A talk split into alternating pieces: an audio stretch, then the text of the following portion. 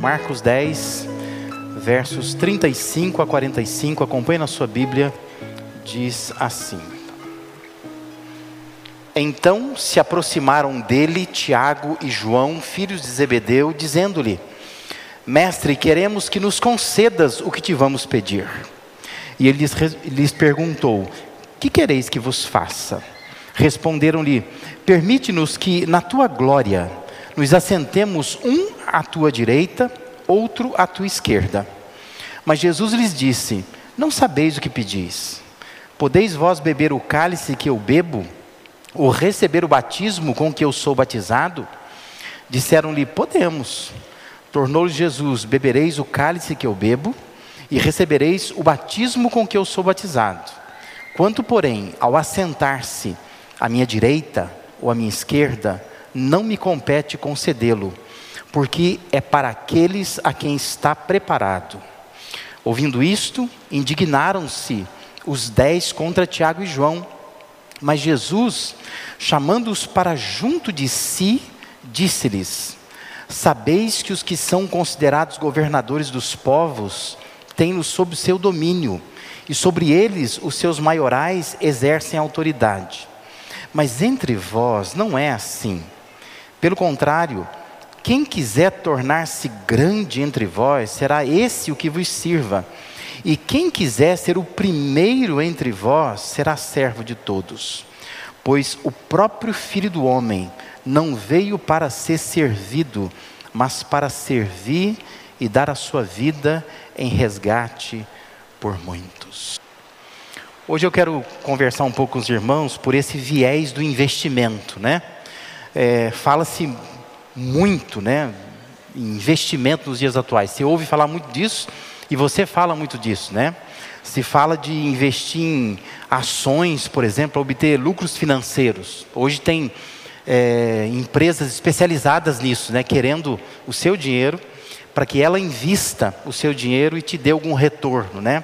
Hoje tem moedas, as chamadas criptomoedas, por exemplo, né, que é um investimento que pessoas fazem porque as pessoas estão preocupadas em investir o seu dinheiro em algum lugar.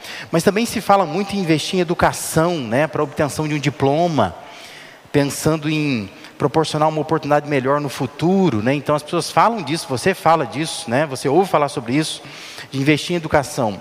Tem gente que investe em dietas, né? É um investimento no corpo. Então, vez por outra, está com uma dieta nova, vive pesquisando dieta e faz um investimento, às vezes financeiro nisso mesmo, né? numa dieta, porque tem dieta que custa caro, né? ela não é tão barata assim, né?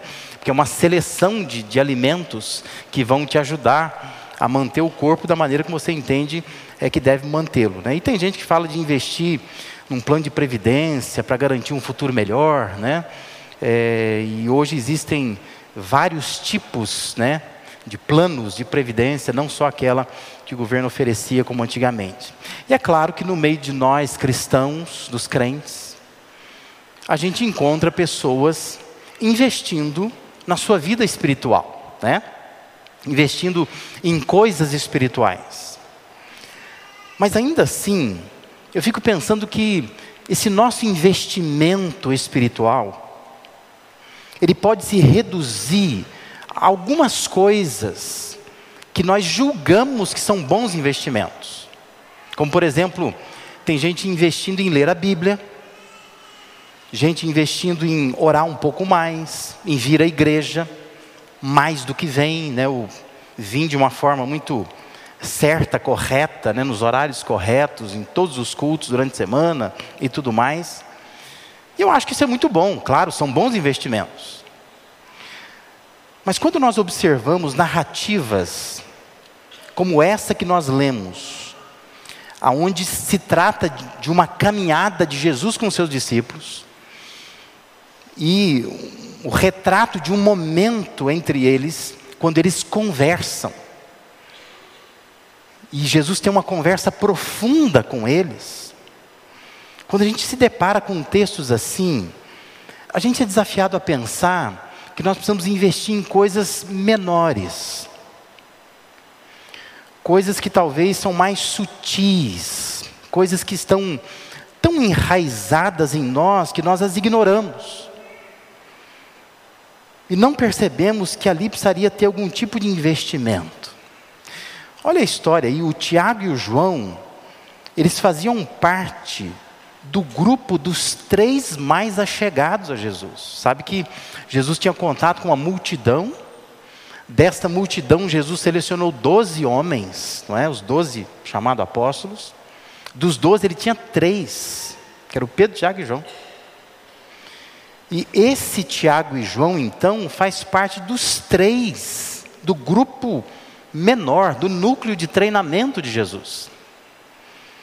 Mas é justamente desse núcleo de treinamento de Jesus que emerge algo que causou um mal-estar no grupo inteiro. Todo mundo ficou aborrecido com aquilo, né?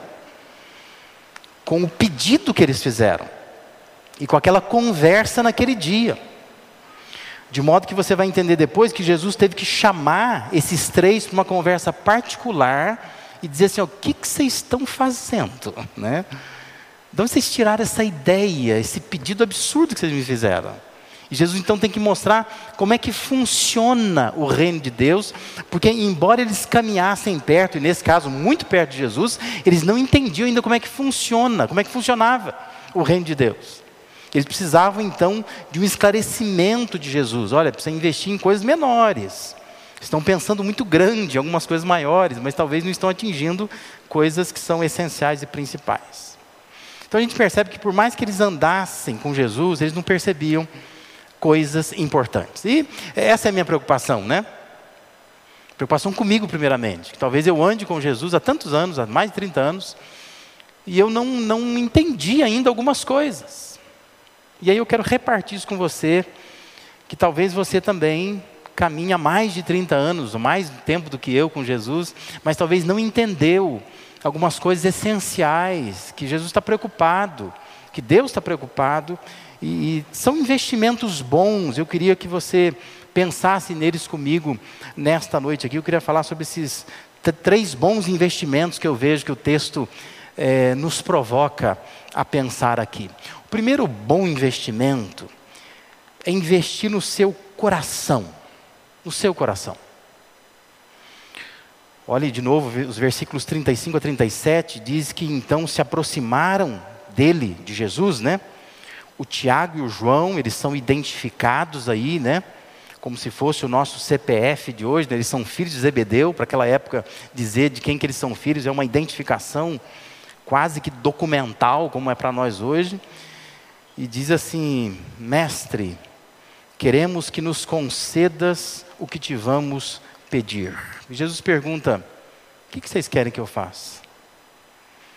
E a resposta deles é: O que nós queremos é que não agora, né? não, não se incomode agora, não se estresse, fica tranquilo, né?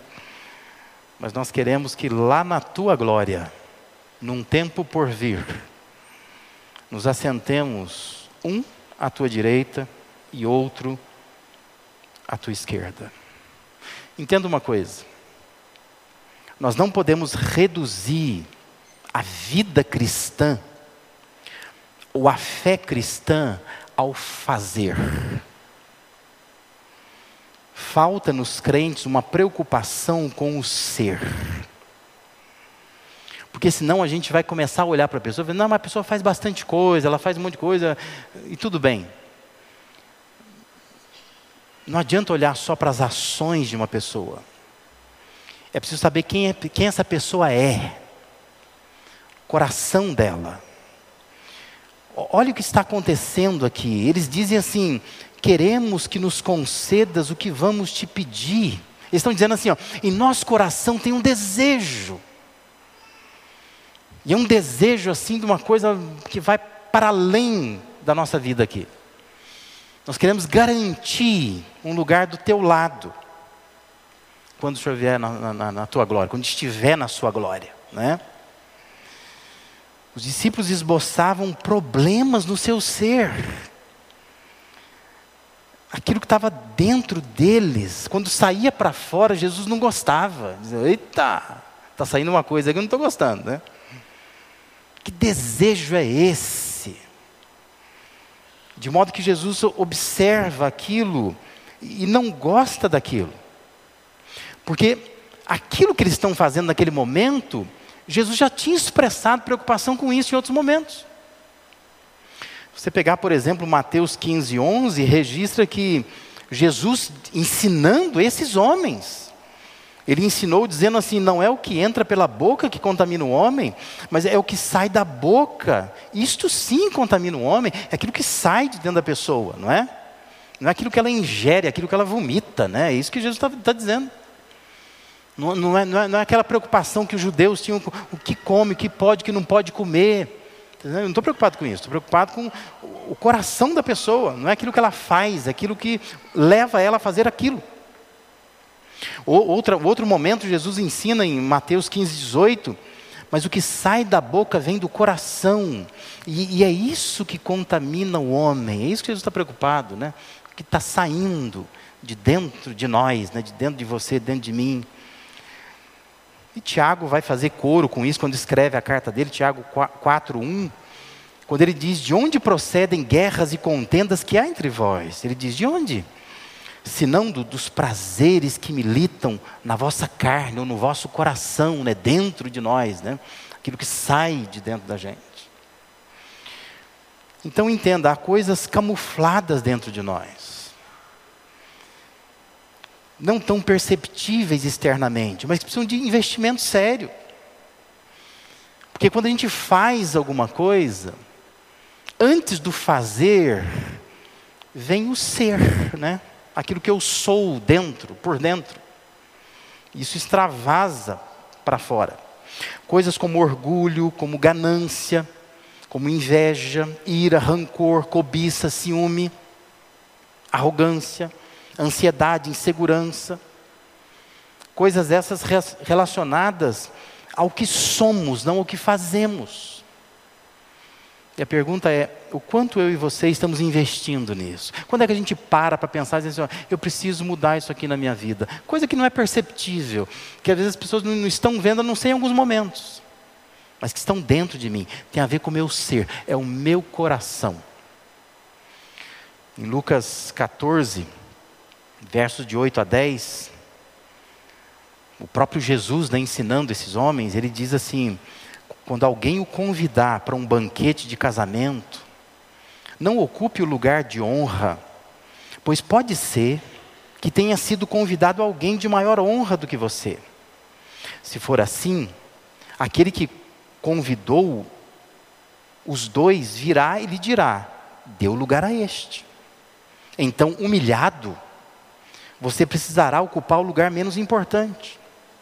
Mas quando você for convidado, olha a orientação de Jesus, né? Ocupe o lugar menos importante.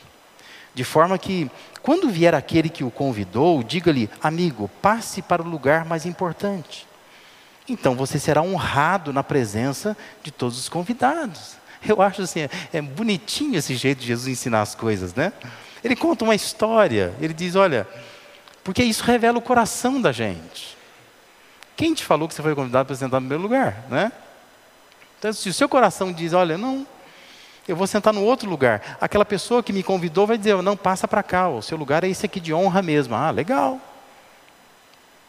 Mas isso revela o coração da pessoa, né? Quando ela escolhe o lugar que ela vai sentar em algum lugar que ela foi.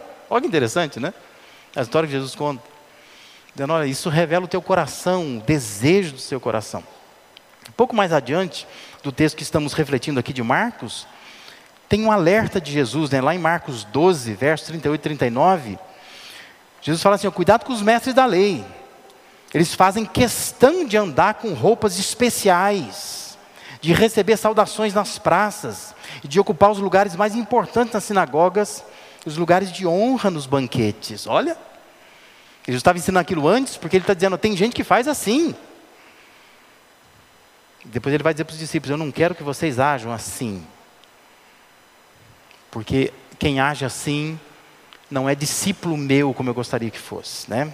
Sabe de uma coisa? Não, não basta apenas ser salvo, né? Porque a gente está atrás de salvação, nós queremos ser salvos. Mas não basta só ser salvo.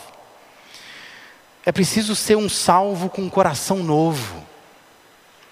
É preciso ser um salvo amoroso um salvo alegre, pacificador, paciente, bondoso, um salvo dócil, fiel, manso, autocontrolado. E você deve estar achando que eu fui buscar no dicionário essas palavras, né? Eu não fui, não. Essas palavras estão em Gálatas capítulo 5, versículos 22 a 23. Isso é o fruto do Espírito. Deus disse que quando nós de fato estamos com o coração nele, nós manifestamos esse fruto. De modo que nós temos amor, alegria, paz, longanimidade, benignidade, bondade, fidelidade, mansidão, domínio próprio. Né? Não basta ser só um salvo. Talvez você queira ser só um salvo. Mas Deus quer um pouquinho mais de investimento. Ele está dizendo: invista no seu coração. Para você ser um pouco mais do que só um salvo. Eu já disse aqui em outra ocasião, repito. Se você fosse salvo só para ir para o céu, você está fazendo o que aqui? Né? Por que, que você não foi ainda? Mas você não foi salvo só para ir para o céu. Você foi salvo para ser trabalhado aqui. E Deus quer que você invista um pouco mais no seu coração, nessas coisas internas, não, que não aparecem tanto, mas carecem de um investimento precioso. Em segundo lugar, o texto nos leva a pensar que a gente precisa investir também na nossa maturidade. Invista nisso, em ser uma pessoa madura.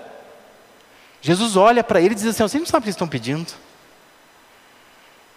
Talvez nós, numa linguagem mais grosseira, né, iríamos pronunciar um xingamento para eles, né? Mas Jesus, na sua delicadeza, ele diz: vocês não sabem o que vocês estão pedindo, né? Vocês não sabem. Jesus faz duas perguntas a seguir que significam a mesma coisa, né? Se eles podiam sofrer com ele. Pode batizar com o batismo que foi batizado? Pode sofrer como eu estou sofrendo, beber o cálice de sofrimento? Eles, eles dizem que pode.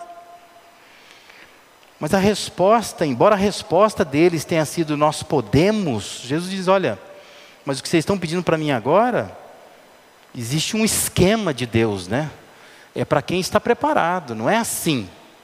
Não é para quem pede, né? Mas a pergunta deles revela imaturidade eles não são maduros. Porque o que eles estão querendo é um lugar de destaque.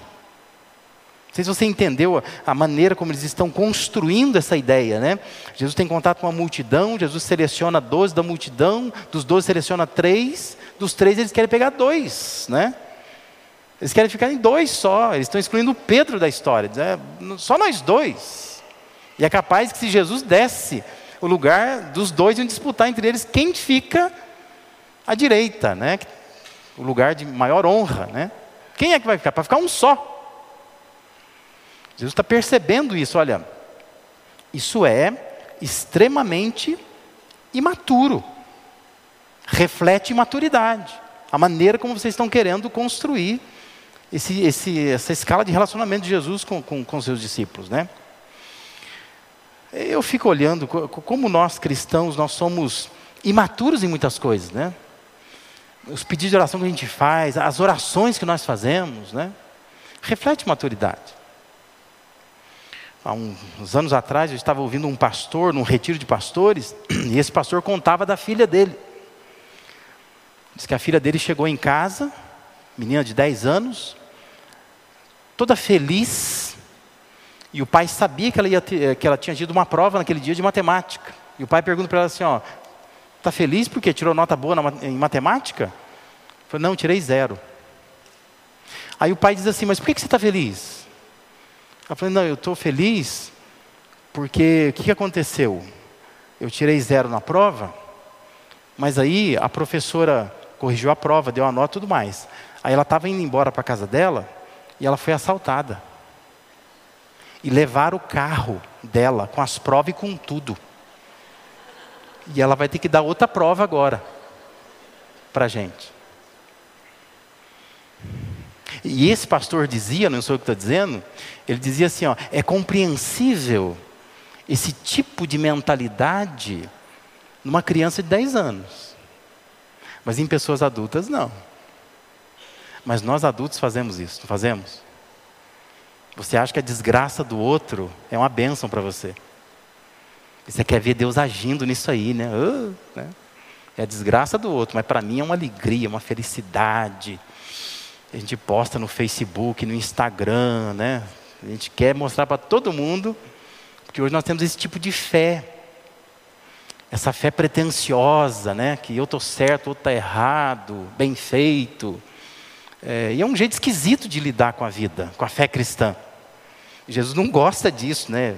Ele, ele esboçou que não, não gostava disso ao conversar com seus discípulos. Vocês não sabem o que vocês estão pedindo, né? Quando nós pensamos numa igreja no Novo Testamento problemática, a gente tem uma igreja na cabeça, não tem? Qual é a igreja problemática do Novo Testamento? 1 Coríntios, né? Você vai dizer assim, é a igreja de Coríntios. Então você pega a primeira carta de Coríntios, ali temos o retrato de uma igreja problemática. Quais eram os problemas daquela igreja? O que, que levava aquela igreja a ter tantos problemas? Lá no capítulo 3, versículo 1 de 1 Coríntios, tem um diagnóstico do apóstolo Paulo.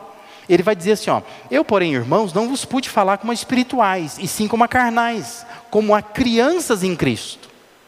Por que, que Paulo fala isso? Porque o jeito de viver daquela igreja os problemas que a igreja estava tendo era resultado de imaturidade espiritual. Né?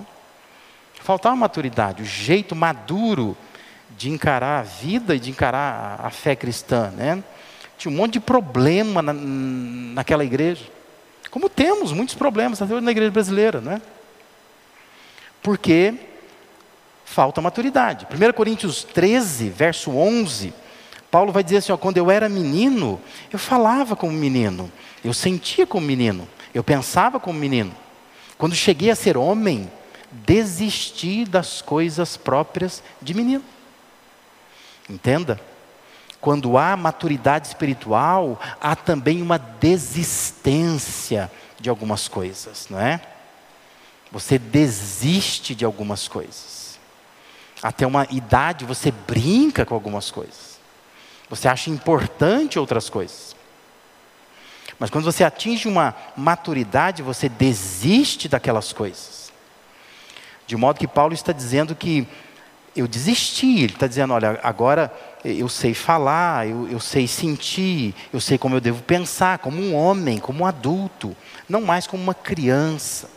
Eu não posso continuar pensando assim, porque Deus espera maturidade, né?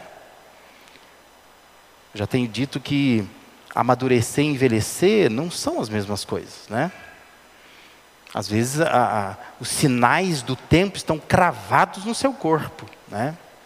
É pé de galinha para todo lado, é barriga crescendo, é o cabelo branco, o cabelo caindo, né? É o corpo todo murchando. Mas isso não significa que somos pessoas maduras nós convivemos com uma geração infantilizada. Isso é um grande problema, né? Nós somos adultos infantis. Tem um monte de psi da vida falando sobre isso. E é verdade, né? É uma geração, a chamada geração mimimi, né? Que chora, chora, chora por qualquer coisa.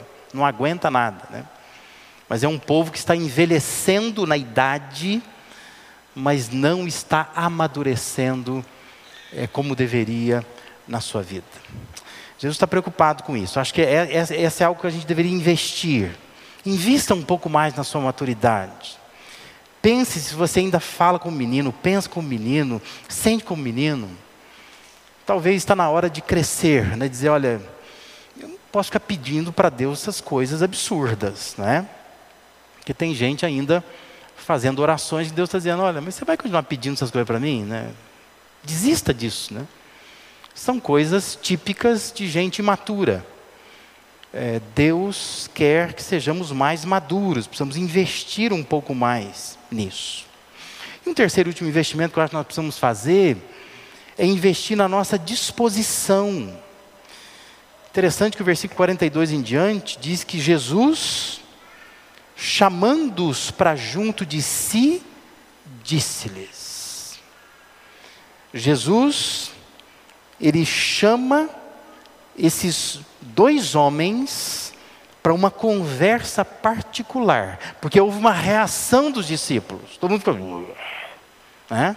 Houve um tumulto. Jesus diz assim: ó, vem aqui na minha sala, né? Deixa eu conversar só com vocês dois. E olha a conversa que Jesus tem com eles, né?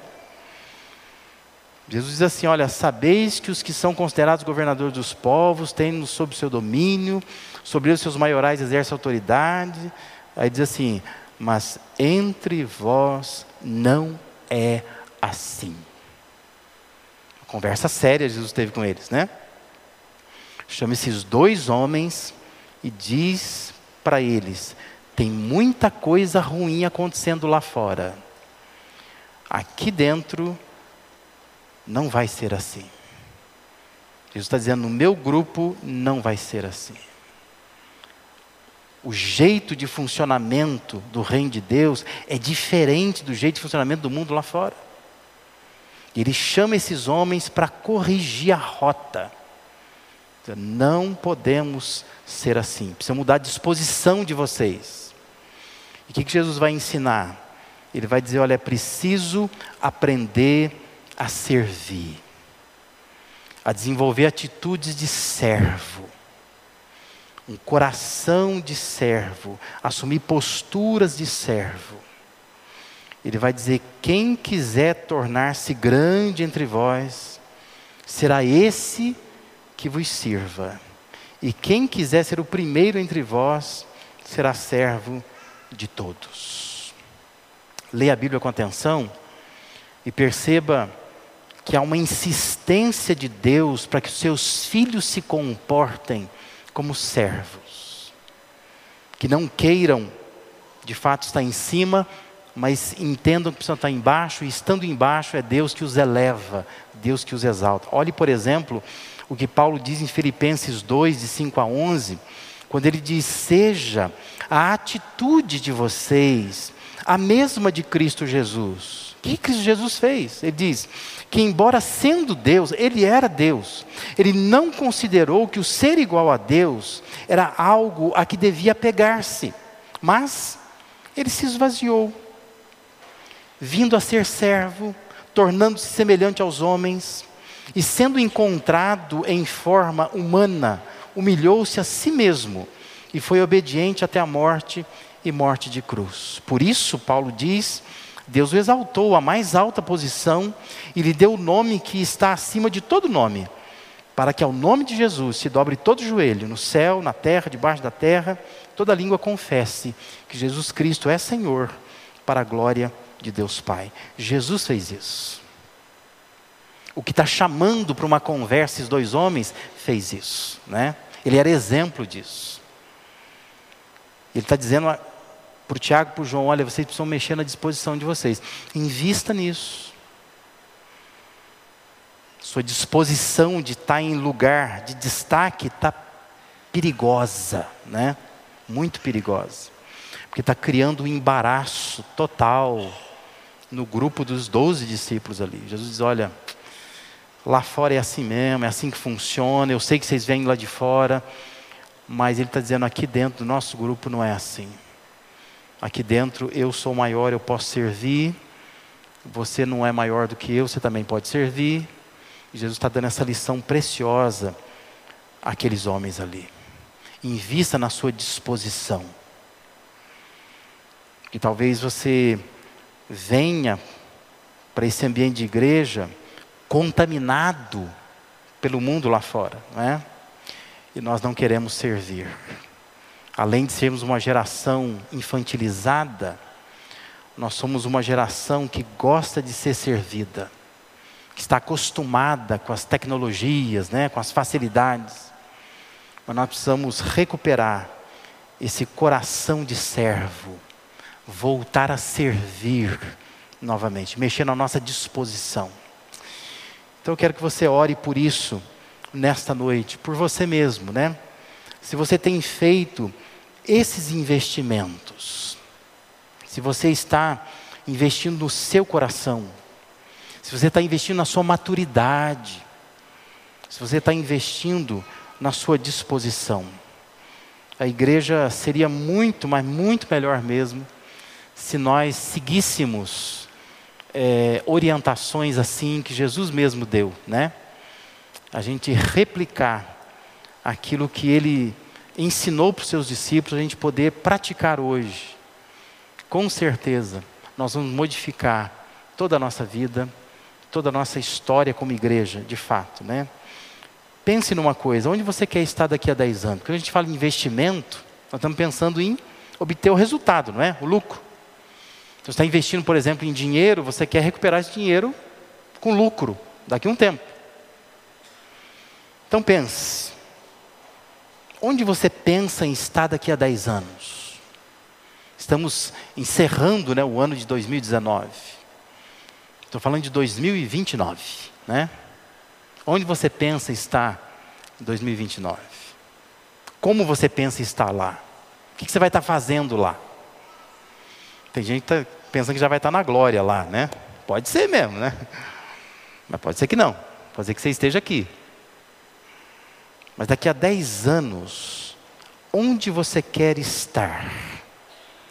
A minha outra pergunta é: o que, que você está fazendo hoje para chegar lá do jeito que você acha que deveria chegar?